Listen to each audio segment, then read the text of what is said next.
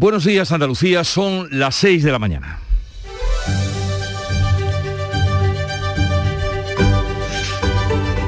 Despierta tu mente, descubre la realidad. En Canal Sur Radio, La mañana de Andalucía con Jesús Vigorra. Hoy, 2 de noviembre, día laborable después del puente y en el que la festividad de los difuntos nos recuerda que no hay plazo que no se cumpla ni deuda que no se pague, nos topamos con la dura realidad de la sequía. Hoy la Confederación Hidrográfica de Guadalquivir, de la que depende la mayor parte de Andalucía, va a solicitar al Gobierno la declaración de sequía extraordinaria. Las reservas de agua de los pantanos de la demarcación se encuentran al 26% del total, aunque el agua para el consumo humano está garantizada para dos años y medio. Poco han remediado las aguas caídas durante estos días festivos que se alternaron con la claridad y permitieron sacar a la calle los tronos de la magna procesión de Málaga, que revivió la Semana Santa en otoño, mientras que en el centro de la ciudad se estaba montando el alumbrado navideño. Son los contrastes de esta tierra que ha vuelto a demostrar su tirón para el turismo. Una altísima ocupación en todo el territorio a pesar del encarecimiento de los billetes de tren. Mientras que en Londres, Andalucía presentaba sus mejores ofertas en el World Travel Market para la recuperación de los turistas británicos. Pero también en el Reino Unido, en la ciudad de Glasgow, la cumbre del clima alza la voz contra el apocalipsis todos son malos presagios, pero el compromiso de tomar acciones concretas, por ejemplo, con el uso del petróleo y el carbón, se fían para largo. Hoy sí que saldrá un manifiesto conjunto del centenar de países representados comprometiéndose a reducir la deforestación, a proteger y restaurar los bosques antes de 2030. Por ser este tiempo del tenorio, tal vez podríamos responder a estas promesas con aquello de cuán largo me lo fiáis. En Canal Sur Radio, la mañana de Andalucía con Jesús Vigorra.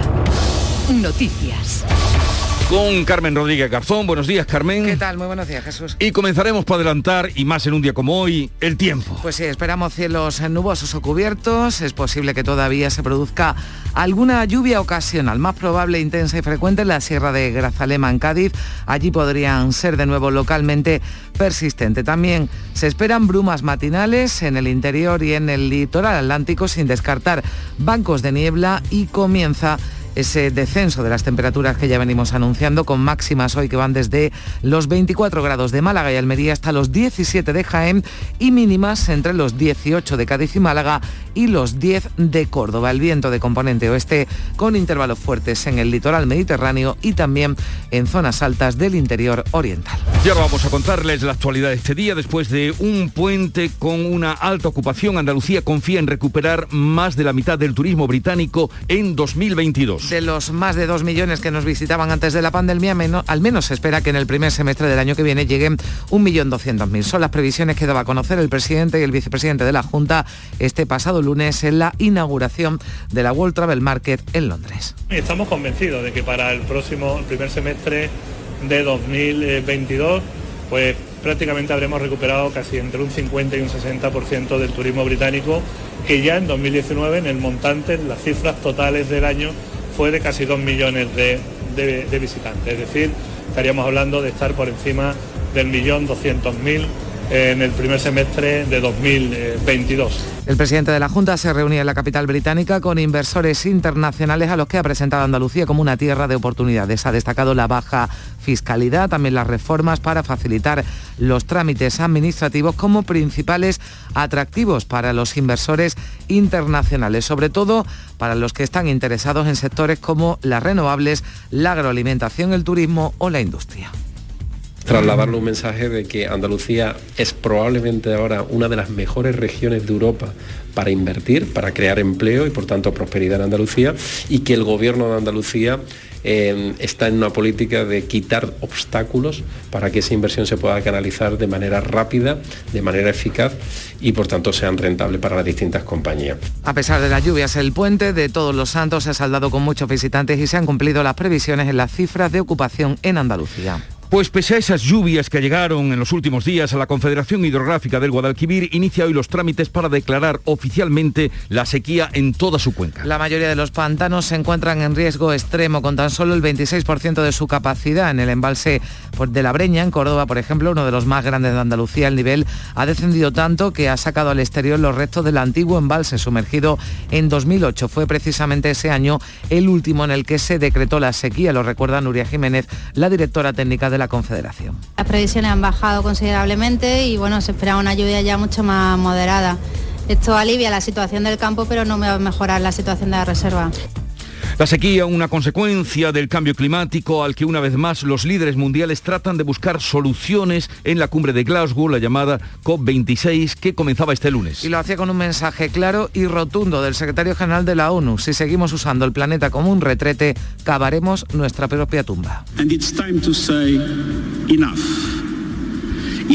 Es el momento de decir basta, basta de brutalizar la biodiversidad, de matarnos con el carbón, de tratar la naturaleza como un váter, de quemar, perforar y minar nuestro camino. Estamos cavando nuestras propias tumbas. España va a aumentar hasta los 1.350 millones su aportación al Fondo Verde del Clima. Pedro Sánchez anunciaba este compromiso en el discurso de apertura del plenario de la cumbre, lo que supone un incremento del 50% respecto a la cantidad que España aporta a este fondo con el que la ONU promueve, promueve medidas contra el cambio climático en los países en desarrollo. Sánchez pedía a los líderes mundiales determinación y ambición. La buena noticia es que sabemos lo que hay que hacer, pero necesitamos determinación política y acción inmediata. El primer objetivo debe ser reducir emisiones y elevar nuestro nivel de ambición. Y mientras tanto sigue subiendo la tasa de incidencia del COVID en Andalucía. Se ha incrementado medio punto hasta situarse en casi 34 casos y medio por cada 100.000 habitantes. La Consejería de Salud actualizaba este lunes los datos de la pandemia del fin de semana. Ha sumado desde el sábado 274 nuevos contagios y un fallecido. Málaga es la provincia con más positivos diarios. Le sigue Huelva y este lunes la Universidad Johns Hopkins actualizaba la cifra de fallecidos y contagios que deja la pandemia en todo el planeta desde que comenzó. Más de 5 millones de muertos y más de 246 millones de casos en el mundo. Estados Unidos es el país más afectado en cifras totales, con cerca de 46 millones de casos y más de 745.000 muertos. El presidente del gobierno se reúne hoy con las vicepresidentas Nadia Calviño y Yolanda Díaz para zanjar las tensiones vividas en el seno de la coalición a cuenta de la reforma laboral. En ese encuentro, la vicepresidenta de Unidas Podemos y ministra de Trabajo va a pedir al presidente que aclare su posición final sobre la reforma laboral después de que el jefe del Ejecutivo dijera el domingo en Roma que había que reconstruir algunos aspectos de esa norma aprobada por el PP, pero evitó hablar de derogación. Esta semana va a ser clave además para que el Gobierno pase el primer trámite de los presupuestos del año que viene. Siete grupos parlamentarios, entre ellos PP Ciudadano y Vox, han presentado enmiendas a la totalidad, pero no saldrán adelante gracias al apoyo al Gobierno de Esquerra, PNV y Bildu. También esta semana vamos a conocer el detalle de los presupuestos de la Junta de Andalucía para 2022. Una cuenta con cifras récord, casi 44.000 millones de euros, de los que casi 13.000 millones se van a destinar a reforzar el sistema sanitario. Va a presentar esas cuentas al Ejecutivo andaluz tras el Consejo de Gobierno de mañana miércoles. Se van a conocer los números, pero aún tardaremos algo más en saber si tendrán los apoyos suficientes antes del 24 de noviembre, fecha del debate de totalidad en el Parlamento. Vox asegura que no apoyará las cuentas, el diálogo con el PSOE está recuperado, pero de momento está esa línea roja que han puesto los socialistas, la no renovación de 8.000 sanitarios contratados durante la pandemia. Y en deportes el Granada abandona la zona de descenso tras ganar 0-3 al Levante. Fue un partido muy controlado por los hombres de Robert Moreno desde el principio y es el cuarto encuentro consecutivo sin perder. El Sevilla recibe esta noche al Lille en el Pizjuán en un duelo de la Liga de Campeones marcado por la igualdad del grupo y por la oportunidad que tienen los de Nervión de poner tierra de por medio con respecto al equipo francés. Y el Almería pretende reforzar el liderato esta tarde en segunda en Gijón ante el Sporting. De hacerlo sería una demostración de la solidez del equipo en los últimos partidos. Pues así viene este 2 de noviembre, estas son las noticias, pero ¿cómo lo cuentan los periódicos, la prensa? Beatriz Galeano, buenos días días, variedad de temas hoy en las portadas nacionales, aunque hay un tema que se repite y es la cumbre climática de Glasgow. Por ejemplo, en la portada de ABC, basta de tratar a la naturaleza como un retrete y de cavar nuestra propia tumba, son las palabras del secretario general de la ONU, la foto de portada de ABC. También para el mismo asunto, en el mundo, el plante de China deja tocada la cumbre del clima. Ya sabemos que Xi Jinping se ha limitado a enviar una nota en la que reitera que alcanzará la neutralidad climática en 2060. También ese mismo asunto en el país, Guterres urge actuar, estamos cavando nuestras tumbas, es el secretario, las palabras durísimas del secretario general de Naciones Unidas. Hay otro asunto en el país en su portada que afecta a Andalucía. Estados Unidos reduce presencia en Morón para reforzarse en Italia, se refiere a las bases militares norteamericanas. Y en cuanto a las portadas de la prensa de Andalucía, un tema del que también hemos hablado nosotros, la Feria del Turismo que se está celebrando en Londres, en Málaga hoy, Andalucía se fija en 2022 el reto de recuperar el turismo británico. En Sevilla, en el diario de Sevilla, la policía local frena el desmadre de las fiestas de Halloween desalojadas 3.000 personas. Y un último apunte, en Huelva Información, un asunto de interés para los onubenses, también para Andalucía. El puerto afianza su posición estratégica en la crisis del gas, ya que el cierre del gasoducto de Marruecos, mm, dice este periódico, coloca a la autoridad portuaria de Huelva como clave en el suministro energético nacional. Y de lo que cuenta la prensa hoy que hemos adelantado, vamos a la agenda informativa del día. Javier Moreno, buenos días. ¿Qué tal Jesús? Buenos días. Muy pendientes hoy de varios escenarios en Madrid. Lo está estabais comentando, esta mañana a partir de las nueve y media se reúne el Consejo de Ministros, pero todas las miradas van a estar en esa reunión del presidente del Gobierno con dos de sus vicepresidentas, con Nadia Calviño y con Yolanda Díaz para, Yolanda Díaz para tratar de apaciguar los ánimos en torno a la reforma laboral, un asunto del que también se va a hablar en el Senado, donde hay sesión de control al Gobierno. Aquí en Andalucía, a ver qué dice el presidente de la Confederación Hidrográfica del Guadalquivir, Joaquín Páez, a las dos y media hay convocada una rueda de prensa para informar sobre los acuerdos que se adopten y sobre la declaración de, ese decreto de sequía que le va a pedir al gobierno. Y en Granada hoy la Fundación Descubre presenta la vigésimo primera semana de la ciencia en Andalucía, va a ser en el Parque Tecnológico.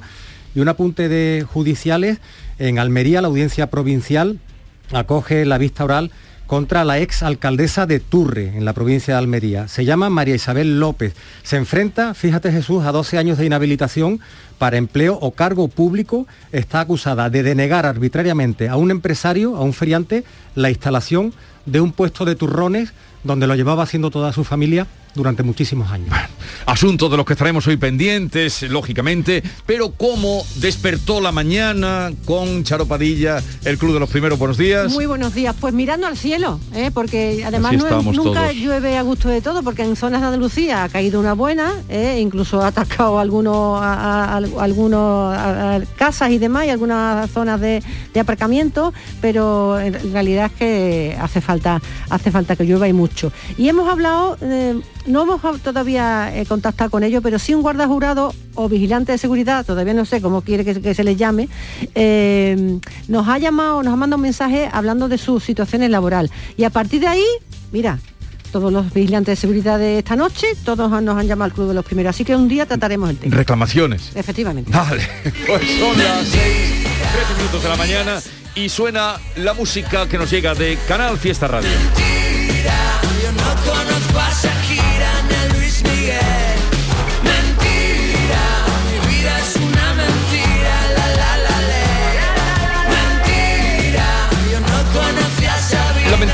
De Dani Martín, que fue número uno a principios de 2020, mes de febrero, en Canal Fiesta Radio. Y a lo largo del programa de hoy, algunos de los invitados que vamos a tener, por cierto, muy presente el turismo, porque vamos a hablar con el alcalde de Málaga, Francisco de la Torre, que está en esta la cumbre. del Sol tiene muchas expectativas en esa, en esa cumbre. Es importante para toda Andalucía, pero especialmente para Málaga, para la Costa del Sol, que es el destino, ¿no? Además preferente para, para el turismo británico. En el World Travel Market del que estamos hablando estos días, pero también haremos una revisión del turismo, cómo ha funcionado este puente que ha sido magnífico, con Miguel Mirones, presidente del Instituto para la Calidad Turística Española. Y vamos luego a hablar a partir de las 9 de la mañana con Carlos Moreno Figuer, que es el portavoz de la Confederación Española del Comercio, para que nos diga qué hay de realidad todo apunta que así es, el desabastecimiento que se está produciendo de algunos productos. No ya de materias primas, ahora hablamos ya del comercio directamente, como en asuntos de, carne y productos que se pueden encarecer por la escasez. Sí, porque además eh, nos estamos dando cuenta de lo que dependemos, ¿no? De China y de otros países asiáticos ahora con todo eso problemas ¿no? de desabastecimiento, problemas de transporte, encarecimiento de los contenedores y nos estamos dando cuenta y ya se está notando cada vez en más, en más sectores. Otra cosa de lo que nos estamos dando cuenta, y si alguien no se ha dado cuenta, hoy ya mm, será mm, tontucio si no se da cuenta, es el tema de, del agua, la sequía que hoy pide formalmente la Confederación Hidrográfica del Guadalquivir, que se declare como tal, y nosotros vamos a proponer hoy a nuestra gente, a nuestros oyentes, eh, qué hacen ellos eh, en la vida cotidiana para ahorrar agua, por ejemplo a ver si nos mentalizamos. Luego vendrá el tiempo de la cultura con Carmen Camacho, Alfredo Valenzuela. Hoy es el día de Guiris. Entre, en esa isla Guirilandia, como llamamos este, eh, este espacio de los martes, vamos a incluir hoy a la abuela de dragones. ¿Sabes quién es la abuela de dragones? ¿Sabes por qué se hizo popular? por un concurso, ¿no? De, cocina. Por los, no, por lo, bueno, luego participó en un concurso de cocina, pero en la época de esplendor de Juego de Tronos, su nieto le grababa la abuela de dragones, se llama Guadalupe sí, Bueno, la interpretación que hacía de los capítulos de, era muy divertido, ¿eh? porque además yo coincidí, con esos vídeos cuando estaba viendo la serie y me gustaba el resumen que hacía era. Así fue como la conocimos, ya hablamos con ella, pero hoy viene a vernos Hoy nos visita porque ha sacado un libro, de ahí lo que tú mm. comentabas de la cocina, que se llama Recetas para todos los días. Entonces, la abuela de dragones, hoy la voy a poner en la isla de los Pero yo quiero que me cuentes las recetas como pues cuentan los capítulos de Ya te lo contaré mañana. Ya te lo contaré mañana. A ver qué dices. 6, 16 minutos de la mañana. Ponemos en marcha el programa que se prolongará hasta las 12 del mediodía. Ahora sigue la información.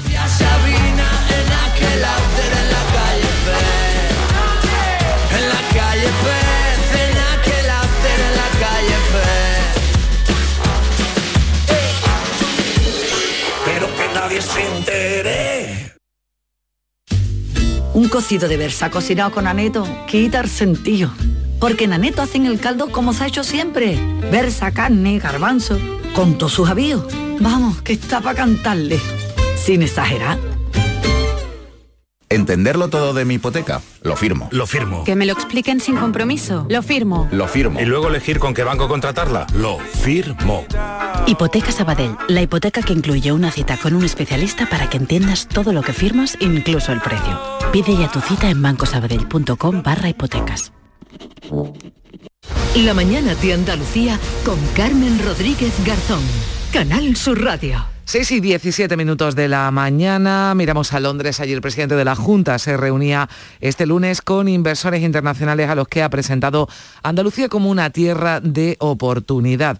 Ha destacado la baja fiscalidad, el presidente también las reformas para facilitar los trámites administrativos como principales atractivos para los inversores internacionales, sobre todo para los que están interesados en sectores como las renovables, la agroalimentación, el turismo o la industria. Características, decía el presidente, que convierte en Andalucía en un foco de interés internacional. Aprovechaba su presencia en la World Travel Market, el presidente de la Junta, para reunirse con esos inversores internacionales, esa feria de turismo en la capital británica que se presenta como un gran aliciente para la recuperación del sector en Andalucía. Es una de las ferias más importantes para nuestra comunidad, uno de los mejores escaparates y Reino Unido, ya saben, uno de nuestros principales clientes. Se celebra hasta mañana miércoles. Ayer la visitaban el presidente y el vicepresidente de la Junta que inauguraban el expositor de Andalucía, un espacio de 500 metros cuadrados y en el que se espera recibir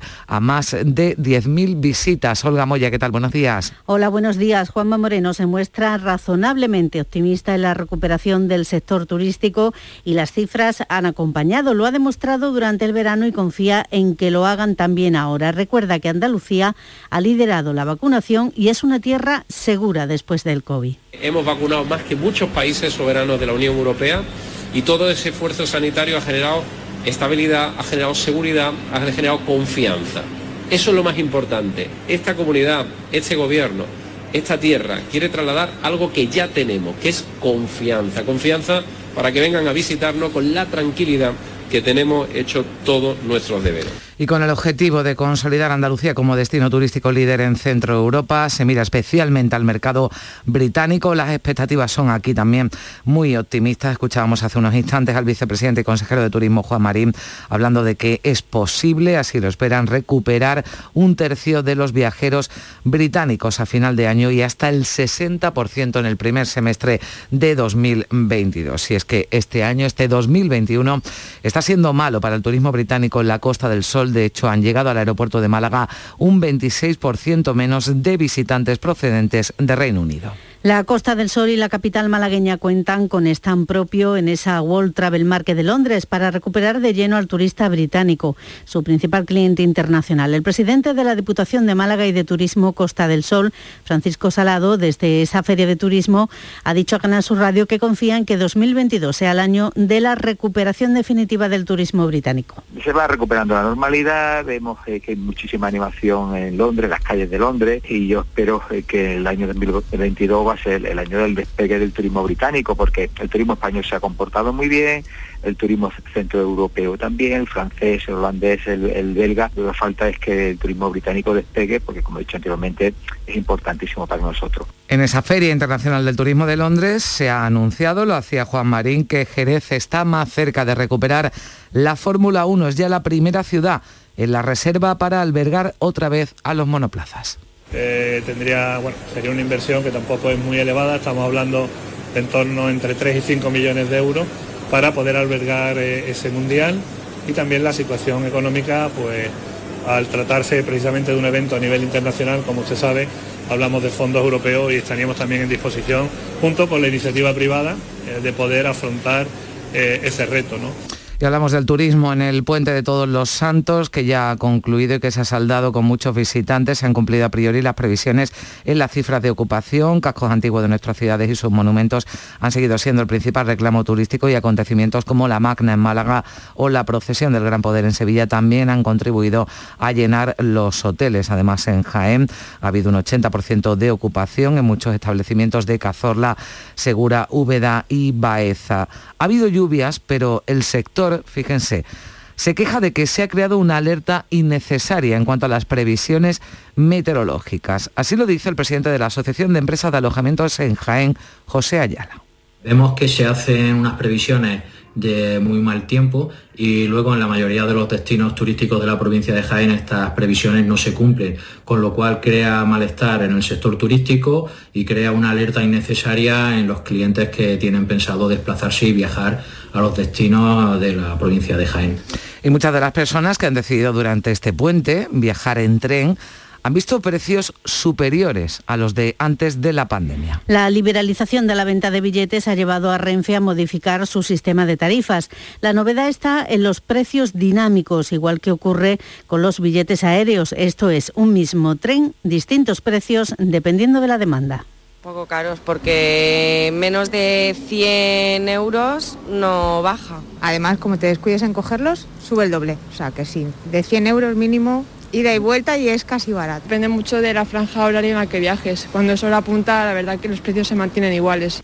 Habrá que esperar al próximo año para que circulen operadores privados por Andalucía. Mientras tanto, los precios más baratos serán los de primera hora de la mañana y que no tengan demanda.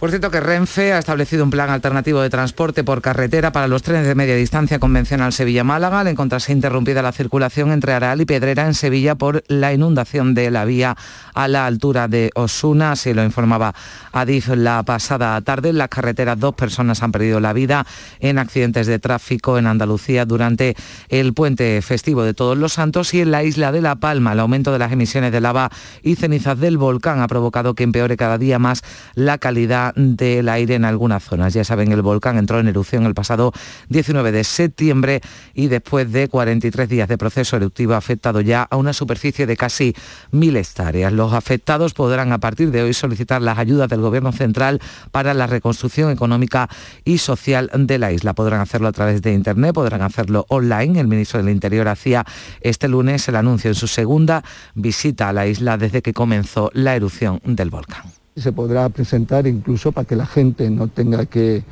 trasladarse a ninguna oficina, podrá hacerlo en, en cualquier oficina pública pero también vía Internet a través de la plataforma del Ministerio del Interior directamente, donde podrá rellenar la solicitud. Y vamos con los eh, últimos datos que nos deja la pandemia. La Consejería de Salud ha actualizado las cifras del fin de semana. Se han sumado desde el sábado 274 nuevos contagios fallecidos. La incidencia acumulada por COVID a 14 días en Andalucía ha subido medio punto, se sitúa en 34 casos y medio cada 100.000 habitantes. La pandemia que deja ya, lo venimos apuntando, más de 5 millones de muertos en todo el mundo, más de 246 millones de casos. Estados Unidos el país más afectado en cifras totales con casi 750.000 muertos. Y la Agencia Europea del Medicamento está ya a punto de autorizar la vacunación de los menores de entre 5 y 11 años contra el COVID. El vicepresidente de la Sociedad Española de Vacunología lanzaba un mensaje de tranquilidad a los padres. Aquí en la mañana de Andalucía, Fermín García explicaba que los niños van a recibir solo un tercio de la vacuna que hemos recibido los adultos y los ensayos han demostrado su seguridad y su eficacia. Simplemente con ese tercio va a ser suficiente y además va a producir menos efectos secundarios de lo que podamos tener los adultos. Por lo tanto, mamá, papá que me estén escuchando, abuelos, que, estén tranquilos. ¿eh? Si cuando se tome la decisión es porque va a haber una seguridad tremenda sobre el tema. Y hablamos de otro asunto que también preocupa el cambio climático. España va a aumentar hasta los 1.350 millones su aportación al Fondo Verde del Clima. Pedro Sánchez anunciaba este compromiso en el discurso de apertura del plenario de la cumbre del clima que se celebra en Glasgow, en Escocia. Esta aportación supone un incremento del 50% respecto a la cantidad que España aporta a este fondo con el que la ONU promueve medidas contra el cambio climático en los países en desarrollo. El objetivo es que la ONU pueda movilizar 100.000 millones al año para ayudar a esos países en desarrollo en la lucha contra el cambio climático. El presidente aludía a la necesidad de crear un nuevo orden mundial sin dejar a nadie atrás. Nuestras sociedades, y este es uno de los principales retos que tenemos por delante, deben percibir la transición ecológica no como una amenaza, sino como una inmensa oportunidad de crecimiento económico inclusivo. Una acción que cierre las brechas de desigualdad y que permita a todos percibir los beneficios de la acción climática y de la transición ecológica.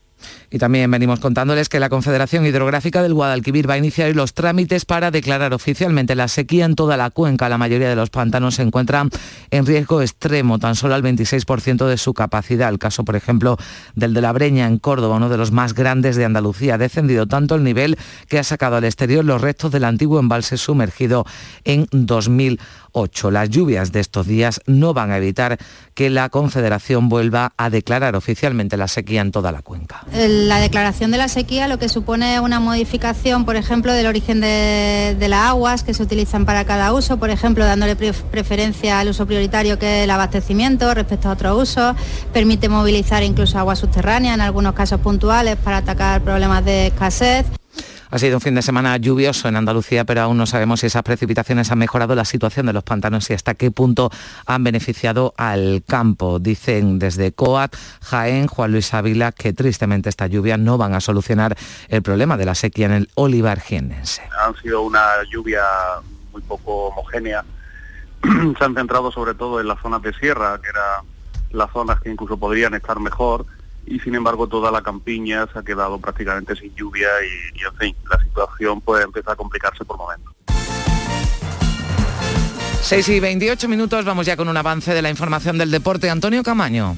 Victoria tranquilizadora, victoria solvente del Granada en el día de ayer en el Ciudad de Valencia ante el Levante que le hace salir de la zona de descenso 0 a 3 con un contundente triunfo de los hombres de Robert Moreno, tantos de Germán, de Suárez y Antonio Puertas en una de las actuaciones más completas del curso ante un rival, el Levante, completamente desesperado. Su entrenador satisfecho y feliz ante la primera victoria fuera de casa. Eh, muy contentos, muy contentos de sumar la primera victoria fuera, muy contentos de regalarle a la gente una victoria que es lo que quería y que esperaba de su equipo, contentos de poder escalar posiciones para, para no estar cerca del descenso, aunque tengamos un partido menos. Y cerrada la jornada de Liga, el Sevilla recibe este martes al Lille francés en el Estadio Ramón Sánchez Pizjuán en el duelo de la cuarta jornada de la fase de grupos de la Liga de Campeones, marcado por la igualdad del grupo y por la oportunidad que tienen los hispalenses de poner tierra de por medio ante un conjunto francés también necesitado de puntos. Para medirse al equipo francés, Lopetegui no va a poder contar con el Papu Gómez, continúa lesionado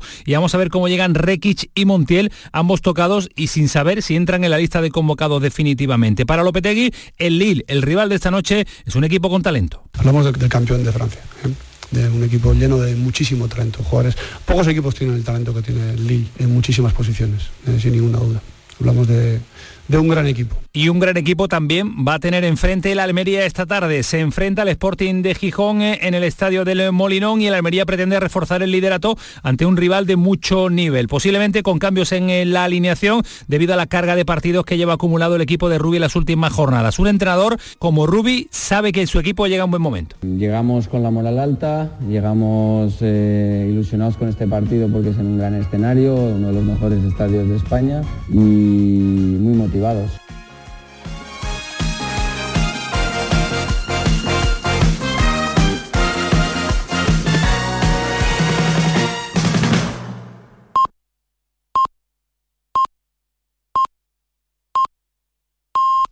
Andalucía son las seis y media de la mañana. La mañana de Andalucía con Jesús Vigorra. Y a esta hora repasamos en titulares lo más eh, destacado de la actualidad de este día.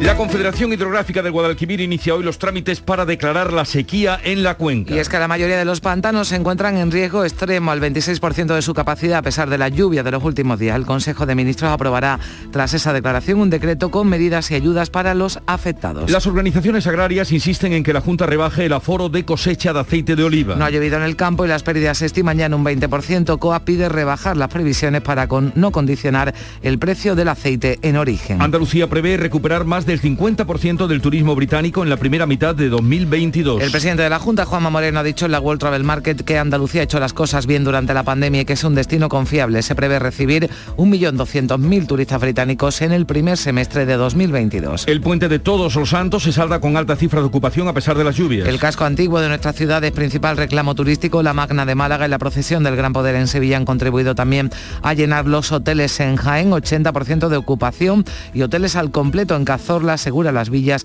Úbeda y Baeza. España aumentará hasta los 100.350 millones de euros su aporte al Fondo Verde del Clima. Pedro Sánchez anunciaba este compromiso en la cumbre del clima que se celebra en Glasgow. Es un 50% más respecto a la cantidad que España aporta para promover medidas contra el cambio climático en los países en desarrollo. El presidente del gobierno se reúne hoy con las vicepresidentas Nadia Calviño y Yolanda Díaz para encarrilar la reforma laboral. La cita se produce tras la tensión entre ambas durante las últimas semanas después de que Unidas Podemos denunciase la injerencia de Calviño en las negociaciones con patronal y sindicatos. La Agencia Europea del Medicamento a punto de autorizar la vacunación de los niños de entre 5 y 11 años contra la COVID-19. La Sociedad Española de Vacunología traslada a los padres un mensaje de tranquilidad. Los niños van a recibir solo un tercio de la vacuna y los ensayos han demostrado su seguridad y eficacia. Andalucía suma desde el sábado 274 nuevos contagios y un fallecido. Málaga es la provincia con más positivos diarios. Se queda de Huelva. La incidencia acumulada por COVID a 14 días en nuestra comunidad ha subido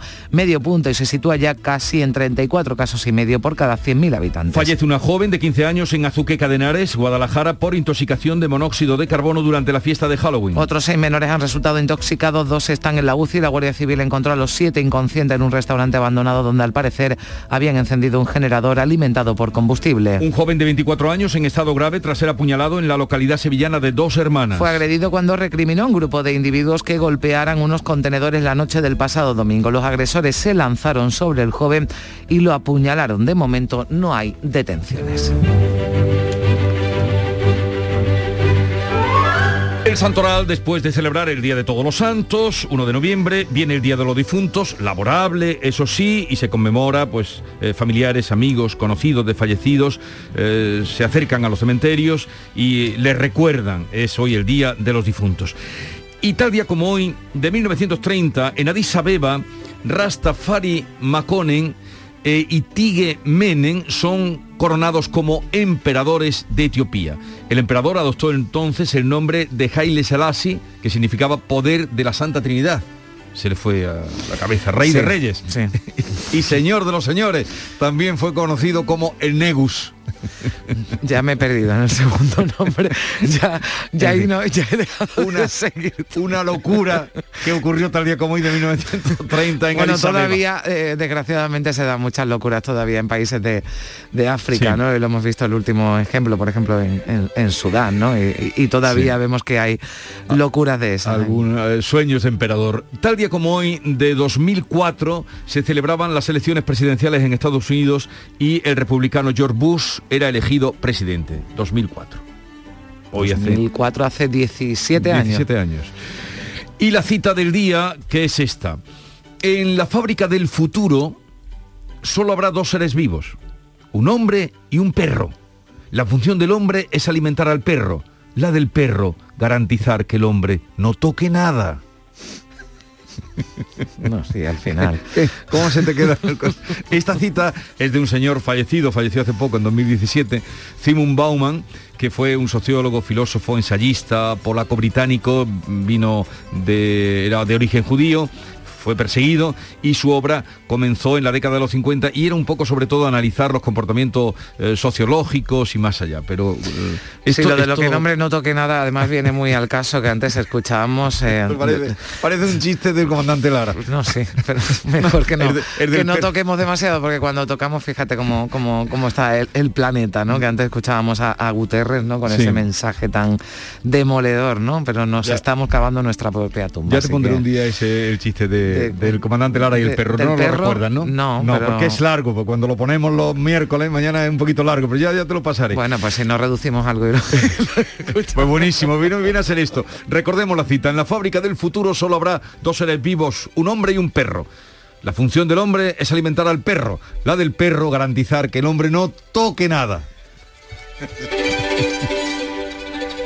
Si me toca la lotería, me iría directa a Florencia con mi madre, que siempre ha soñado con ver de cerca al David en Miguel Ángel. Porque a veces cumplir tus sueños es cumplir el sueño de los demás. 6 de noviembre, sorteo extraordinario de la cultura con 105 millones en premios. Lotería Nacional.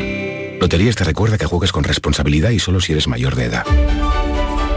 Y vamos a la segunda entrega de la revista de prensa, Beatriz Galeano. ¿Qué tal? Bueno, pues hay hoy variedad de temas en las portadas de la prensa nacional, aunque, aunque hay un asunto que se repite, es la cumbre climática que se está celebrando en Glasgow. Es portada, por ejemplo, en ABC, basta de tratar a la naturaleza como un retrete y de cavar nuestra propia tumba. Desde luego las palabras de ayer de Antonio Guterres, del secretario general de la ONU, merecen una portada y por eso tiene varias. En el mundo el plante de China deja tocada la cumbre del clima.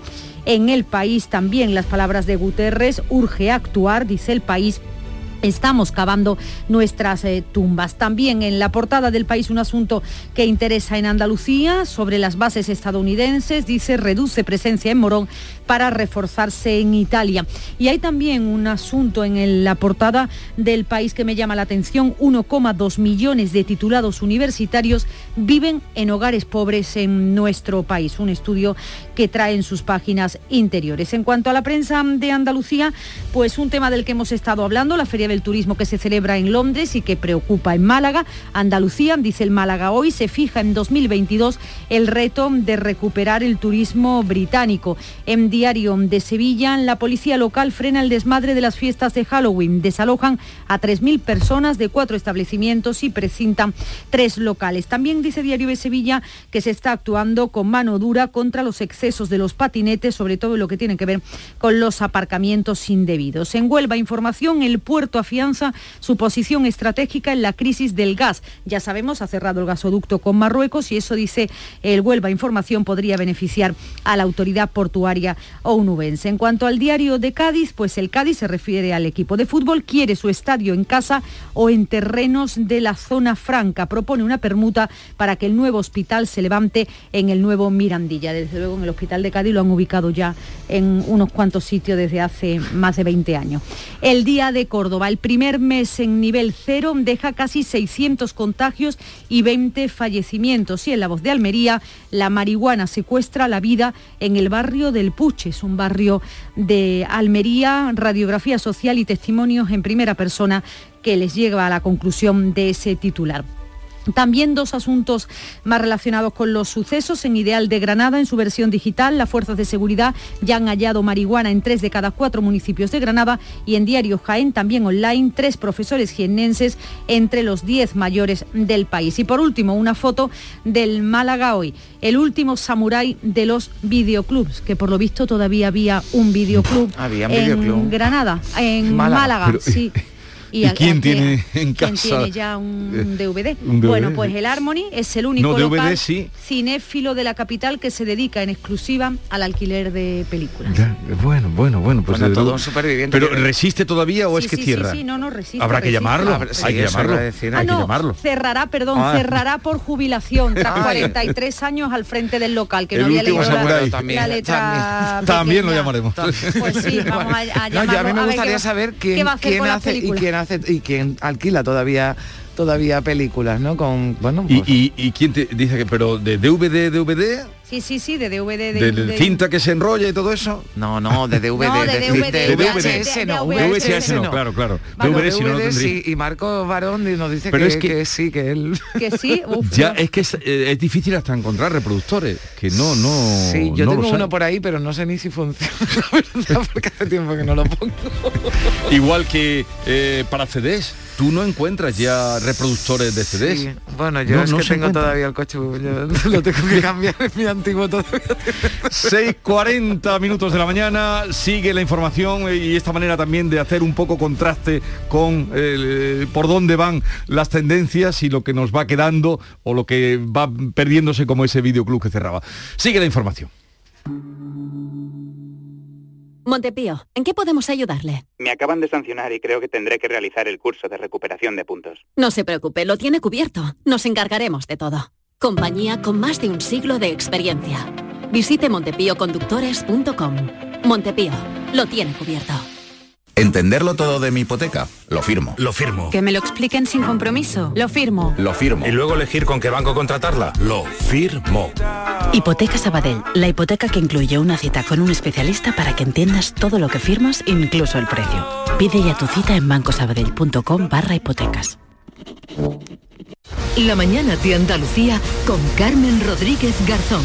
Canal Sur Radio. 6 y 41 minutos de la mañana. Esta semana vamos a conocer el detalle de los presupuestos de la Junta para 2022, unas cuentas con cifras récord, casi 44.000 millones de euros, de los que casi 13.000 millones se van a destinar a reforzar el sistema sanitario, mil más que este año. Supone un 9% más que en el presente ejercicio. Son cifras globales de las cuentas de la recuperación tras la pandemia, dice el Ejecutivo andaluz, que va a presentarlas tras el Consejo de Gobierno que se va a celebrar mañana miércoles. Se van a conocer los números, pero aún tardará algo más en saber si conseguirán los apoyos suficientes antes del 24 de noviembre, fecha del debate de totalidad en el Parlamento. Vox, socio parlamentario del Ejecutivo hasta ahora, asegura que no va a apoyar esas cuentas. El diálogo con el PSOE está recuperado, pero de momento hay una línea roja socialista que ya ha traspasado el Gobierno, la no renovación de 8.000 sanitarios contratados durante la pandemia. Es una condición que verbalizó la Dirección Federal del PSOE, no el PSOE andaluz, y de la que el Ejecutivo se defiende con el argumento de que si conservará otros 12.000 sanitarios, lo hará con fondos eh, propios. Desde Unidas Podemos ha vuelto a criticar también la finalización de contrato de esos 8.000 sanitarios. Tony Valero defiende una subida de impuestos que permita el sostenimiento de los contratos de esos profesionales y también de unos 1.000 bomberos forestales. Estos despidos sí se podrían evitar. Hay que terminar con los privilegios fiscales a las grandes fortunas. Estamos viendo cómo Moreno Bonilla está regalando hasta 330 millones a estas grandes fortunas que son necesarios, serían suficientes para contratar a estos 8.000 sanitarios que hoy son despedidos pues no está por la labor el gobierno andaluz. El PP asegura que el Ejecutivo Autonómico va a hacer frente a la política de subida de impuestos o al proyecto del Ejecutivo de implantar peajes en las autovías eh, estatales, porque las cuentas andaluzas, aseguraba Bruno García, recogerán una nueva bajada de impuestos. Vamos a afrontar esta situación que plantea Pedro Sánchez y también manifestamos desde luego nuestro rechazo a esta política continua de subida de impuestos. En el PP de Juan Moreno tenemos muy claro. Nosotros vamos a bajar los impuestos para todos y vamos a garantizar que las carreteras andaluzas, que depende de la Junta, no habrá peaje. Y tras el duro enfrentamiento de la pasada semana entre las vicepresidentas Nadia Calviño y Yolanda Díaz a cuenta de la reforma laboral, hoy se va a producir el encuentro clave entre ambas, con Pedro Sánchez presidiéndolo. Díaz va a pedir al presidente que aclare su posición final sobre la reforma. El ala socialista del gobierno quiere el consenso de la patronal, además del de los sindicatos, mientras que desde Podemos se cree que el concurso de la COE no tiene por qué suponer un veto, como ya se vio en la aprobación del salario mínimo sin ese consenso. Desde Roma, Pedro Sánchez lanzaba el domingo esas dos palabras que más análisis están suscitando en las últimas horas. Decía sobre la reforma laboral que hay que reconstruir algunas cosas. Eso significará que algunas de las cosas que se hicieron mal en 2012 se reconstruyan, pero evidentemente también lo que debemos hacer es mirar hacia adelante. Esta semana será clave además para que el Gobierno pase el primer trámite de los presupuestos. Siete grupos parlamentarios, entre ellos el PP Ciudadanos y Vox, han presentado enmiendas a la totalidad, pero ninguna saldrá adelante gracias al apoyo con el que ya cuenta el Gobierno de Esquerra, PNV y Bildu. Según la vicesecretaria de Política Sectorial del PP, Elvira Rodríguez, el presidente del Gobierno, está dispuesto a dar a estas formaciones lo que le pidan para lograr aprobar las cuentas del año que viene. El año pasado las vimos claramente, pero claramente, o sea, lo de Bildu fue de vergüenza. El lío que hubo con, la reforma laboral, la derogación y lo que firmó la portavoz del, del PSOE y tenemos muy poco tiempo para verlo. Desde luego, la sensación que nos da el Gobierno es que está dispuesto a pagar lo que le pidan y la Comisión de Nombramientos del Congreso va a examinar hoy a los candidatos acordados por el PSOE y el PP para cubrir los puestos caducados del Tribunal Constitucional, así como los de los consejeros del Tribunal de Cuentas, también pendientes de renovación. Son las 7 menos cuarto de la mañana. Si me toca la lotería, me iría directa a Florencia, con mi madre, que siempre ha soñado con ver de cerca al David en Miguel Ángel. Porque a veces cumplir tus sueños es cumplir el sueño de los demás. 6 de noviembre, sorteo extraordinario de la cultura con 105 millones en premios. Lotería Nacional. Loterías te recuerda que juegas con responsabilidad y solo si eres mayor de edad. El programa del Yoyo. Un programa en el que nos gusta reírnos prácticamente de todo, con momentos muy surrealistas, historias imposibles y mis ocurrencias, claro. El programa del Yoyo. Disfruta del lado amable de la vida. De lunes a jueves desde las 10 de la noche. Quédate en Canal Sur Radio, la radio de Andalucía. La mañana de Andalucía. 6.46 minutos. Un joven de 24 años se encuentra en estado grave tras ser apuñalado en un barrio de la localidad sevillana de Dos Hermanas. Fue agredido cuando recriminó a un grupo de individuos que golpeaban unos contenedores en la noche del pasado domingo. Los agresores se lanzaron sobre el joven y lo apuñalaron en varias eh, ocasiones. Además, una camarera de un bar de copas de Málaga ha resultado herida la noche de Halloween. Un cliente la golpeó en la cara con una copa de vidrio tras pedirle que se marchara porque había llegado la hora del cierre. Y de momento no se han producido detenciones tras el tiroteo entre dos clanes ocurrido en el cementerio de Torren, en Valencia, en el que han fallecido dos personas. Las víctimas mortales son un hombre de 79 años al que le cazado una bala perdida, era ajeno al conflicto, y también un hombre de 45 años que recibió un disparo por la espalda. Su hijo de 20 años está herido. En ese momento el campo santo estaba lleno de gente. Y una chica de 15 años ha muerto en Azuque Cadenares, en Guadalajara, a causa de una intoxicación de monóxido de carbono durante una fiesta fiesta de Halloween. Otros seis menores también resultaron intoxicados. Dos de ellos se encuentran en la UCI. La Guardia Civil encontró a los siete inconscientes en un antiguo local de hostelería en la actualidad abandonado. Según las primeras informaciones, el mal funcionamiento de un generador alimentado por combustible puede ser el causante de la intoxicación por monóxido de carbono. Los vecinos ignoran cómo pudieron entrar en un local que permanecía cerrado desde hacía tiempo. Yo vivo en el quinto y se veía gente, no se veía edades ni nada, pero bueno, se veía bastante movimiento, sobre todo ambulancia, mucha gente del SAMUR. Esta, era la Casa de Andalucía, pero es que hace muchísimos años que ese local está cerrado, no sé cómo han entrado, sinceramente. Se colaron, en plan, entraron aquí al local a saber cómo y pues qué pasó lo que pasó. Y el ministro del Interior ha insistido este lunes en que la libertad condicional al presunto asesino del niño del Ardero en La Rioja se concedió cumpliendo con la legalidad y con las decisiones judiciales. Según Grande Marlasca, nada hacía suponer el terrible desenlace porque desde 2013 este hombre que ya se encuentra en prisión provisional había disfrutado de 39 permisos sin que se observara ninguna incidencia. Es cierto que desde el año 2013 dispuso de 39 permisos sin que se observara ninguna incidencia en ninguno de ellos. En caso de haberse observado una incidencia, evidentemente se hubiera modificado el régimen de los mismos. Y tras dos días con la electricidad por debajo de los 100 euros, el precio medio diario en el mercado mayorista va a subir hoy a casi 146 euros el megavatio hora, un 60% más que ayer. El precio más alto se va a dar entre las 9 y las 10 de la noche. Sepan además que el Ayuntamiento de Cádiz ha activado la campaña del frío para personas sin hogar y ha habilitado 16 plazas para aquellos que decidan pasar la noche en un albergue en Cádiz. La Virgen de la Palma volvía a recorrer este lunes las calles cuando se cumplen 266 años del terremoto de Lisboa que mm, provocó un maremoto en esta ciudad. Y en Málaga, la Magna con 16 tronos en la calle ha marcado este puente con restaurantes llenos, los hoteles al 88% de ocupación, más de 200.000 personas se reunían en el centro de la ciudad para presenciar este evento, el mayor de sus características, celebrado en toda España desde que comenzó la pandemia. Satisfacción entre el presidente de las cofradías malagueñas, Pablo Atencia. Alrededor nuestro generamos riqueza, alegría, puestos de trabajo y en este caso el inicio del puente con la, con la Magna y la posibilidad de que, de que pudieran venir tantas personas, que se llenaran los hoteles, eh, los restaurantes, todo el sector servicio. Bueno, pues Málaga ha estado llena y sigue llena durante, durante el puente y nosotros haber colaborado en ello es una alegría. Y los cementerios andaluces que han vuelto a abrir en el Día de Todos los Santos sus puertas, también hoy serán muchos los que acudan para poder visitar a los difuntos ya sin restricciones. Se ha recuperado una imagen perdida en 2020 por culpa de la pandemia. Vengo a ver a mi familia. Yo tengo a, a mi padre, a mi madre y, y, una hermana. Este es el primer año del Día de los Santos que está mi padre aquí. Lo hemos tenido en pues casa. son sonidos que nos dejaba ese Día de Todos los Santos, esa jornada festiva de ayer lunes que fue aprovechada por muchos para visitar los cementerios. Son las 7 menos 10 minutos, se quedan ahora con la información local.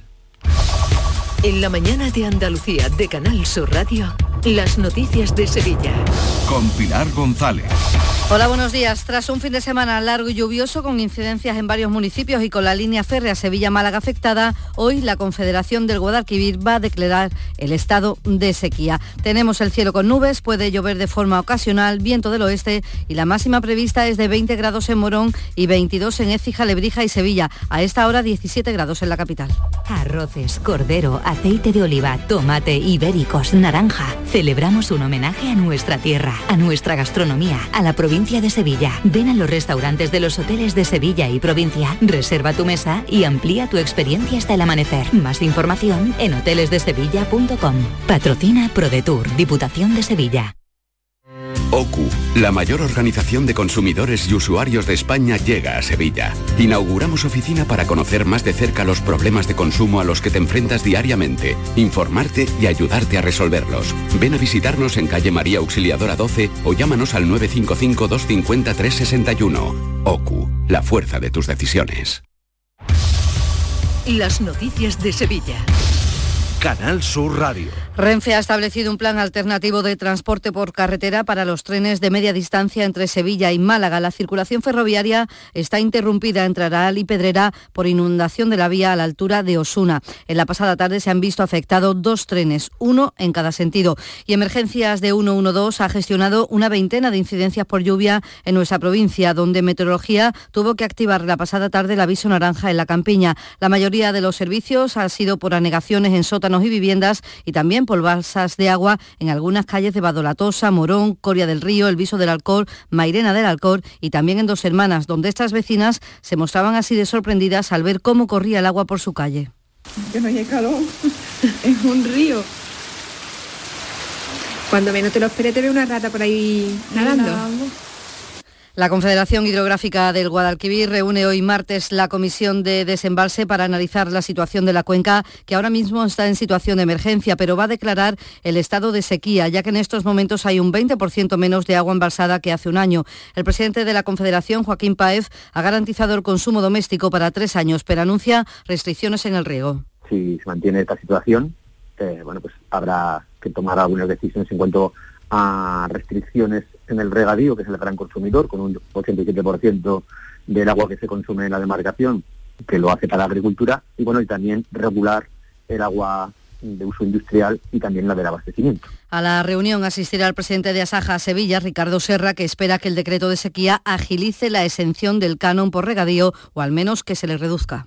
No es de una manera automática, pero se entiende que cuando hemos regado con menos de la mitad del agua que es habitual eh, en un año normal y tengamos una perspectiva de futuro eh, complicada, pues de alguna manera eso tiene que repercutir en el, en el pago del canon por parte de los agricultores. 6 y 53. Vuelve al patio de la Diputación la muestra de la provincia. 10 ferias empresariales desde el 16 de octubre al 19 de diciembre. Cerveza artesanal, vinos y licores, joven empresa, mujeres empresarias, nuevas tecnologías, productos y sabores de la provincia. Te esperamos. Conoce tu provincia. Más información en la web prodetour.es. Diputación de Sevilla. En Canal Sur Radio, las noticias de Sevilla. La Policía Local de Sevilla ha desalojado durante este largo fin de semana 3.500 personas de seis discotecas. Solo en la madrugada del 1 de noviembre los desalojos fueron casi 3.000 en cuatro locales donde se celebraban fiestas de Halloween. En una de ellas, en el Arenal, se superaba el aforo en un 90% y tenía las puertas de emergencia bloqueadas. Misma situación se daba en otro local, en Viapol, donde eran desalojadas 600 personas. Y en un local, en el Polígono Industrial Carretera Amarilla, había casi 1.800 personas y todas incumpliendo de forma generalizada las medidas anti-COVID. El delegado de Gobernación del Ayuntamiento, Juan Carlos Cabrera, se ha mostrado satisfecho del trabajo hecho por la policía que actuó con antelación. Desde la monitorización previa se ha podido controlar estos sitios donde preveíamos una alta asistencia y efectivamente dentro de los 64 controles efectuados en establecimientos, tres han sido presentados por exceso de aforo y por incumplimiento de la medida de seguridad y uno ordenado el cese de la actividad.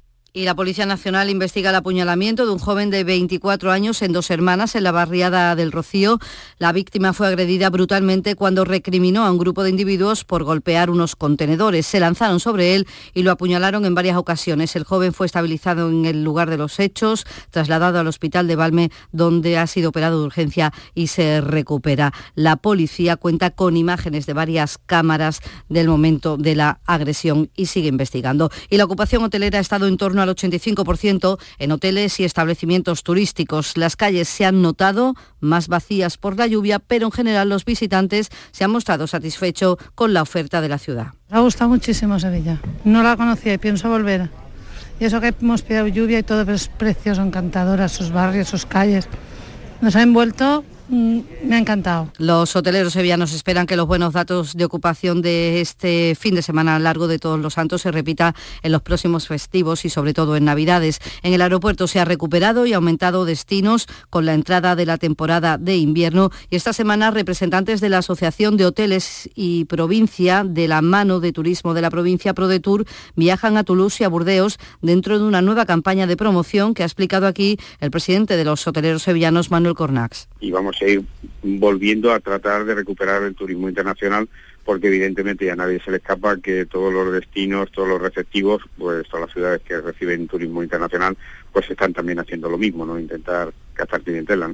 Ninguna persona ha fallecido por coronavirus. En las últimas horas en Sevilla se han registrado 43 contagios. Hay 23 personas hospitalizadas, cuatro de ellas en cuidados intensivos. Y unos 150 expertos de la Sociedad Andaluza de Medicina Intensiva debaten a partir de hoy en Sevilla sobre el impacto de coronavirus en el paciente crítico. Además, más de 60 ponentes van a reflexionar cómo han afrontado la pandemia desde las emergencias de salud en Andalucía. Además, el doctor Garnacho, jefe de la UCI del Hospital Virgen Macarena, entiende que hay que profundizar en todo esto. Revisar y actualizar algunos de los aspectos más importantes en la que se han en la que ha habido avances y además de exponer lo que se ha hecho en la UCI Andalucía en otras patologías del paciente crítico, como es infecciones graves, manejo de las bacterias multiresistentes, el tema de la humanización en los cuidados intensivos. Y hoy martes se abre el plazo para solicitar caseta en la Feria de Abril de 2022 de forma presencial en los registros municipales. Desde el lunes se puede hacer de forma telemática. El plazo permanecerá abierto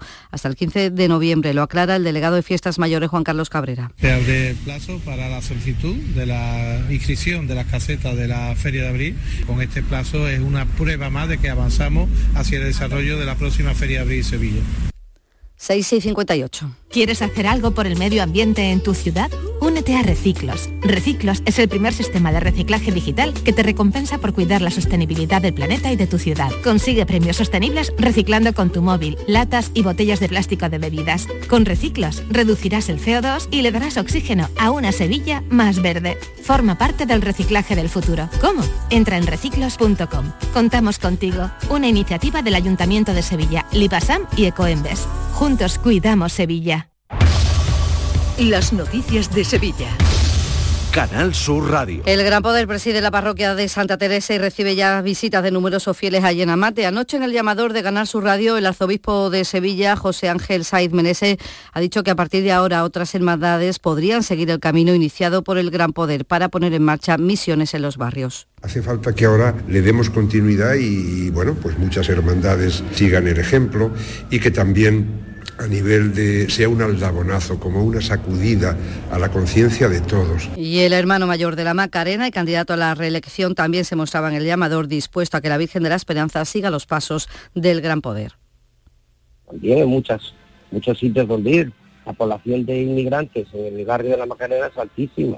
Tengo el polígono norte muy cerca. El, Vamos con el deporte, Antonio Camaño. El Sevilla recibe esta noche al Lille francés en el estadio Ramón Sánchez Pijuán en el duelo de la cuarta jornada de la fase de grupos de la Liga de Campeones, marcado por la igualdad de ese grupo y por la oportunidad que tienen los hispalenses de poner tierra de por medio con respecto al equipo francés. Eh, Con la ausencia del Papu Gómez lesionado, con las dudas de Requi Montiel, llega el Sevilla con la necesidad de la victoria en la noche de hoy. Y el Betis, eh, jornada de descanso en el día de ayer, hoy vuelven al trabajo los hombres de Pellegrini jugándose mucho en los próximos cuatro días porque se enfrenta al Bayern Leverkusen el próximo jueves con la posibilidad de ponerse líder en la Europa League e igualar a puntos en la competición doméstica en la Liga en caso de vencer al Sevilla el domingo. A esta hora 14 grados en Estepa, 16 en Los Corrales, 14 en Salteras, 17 en Sevilla.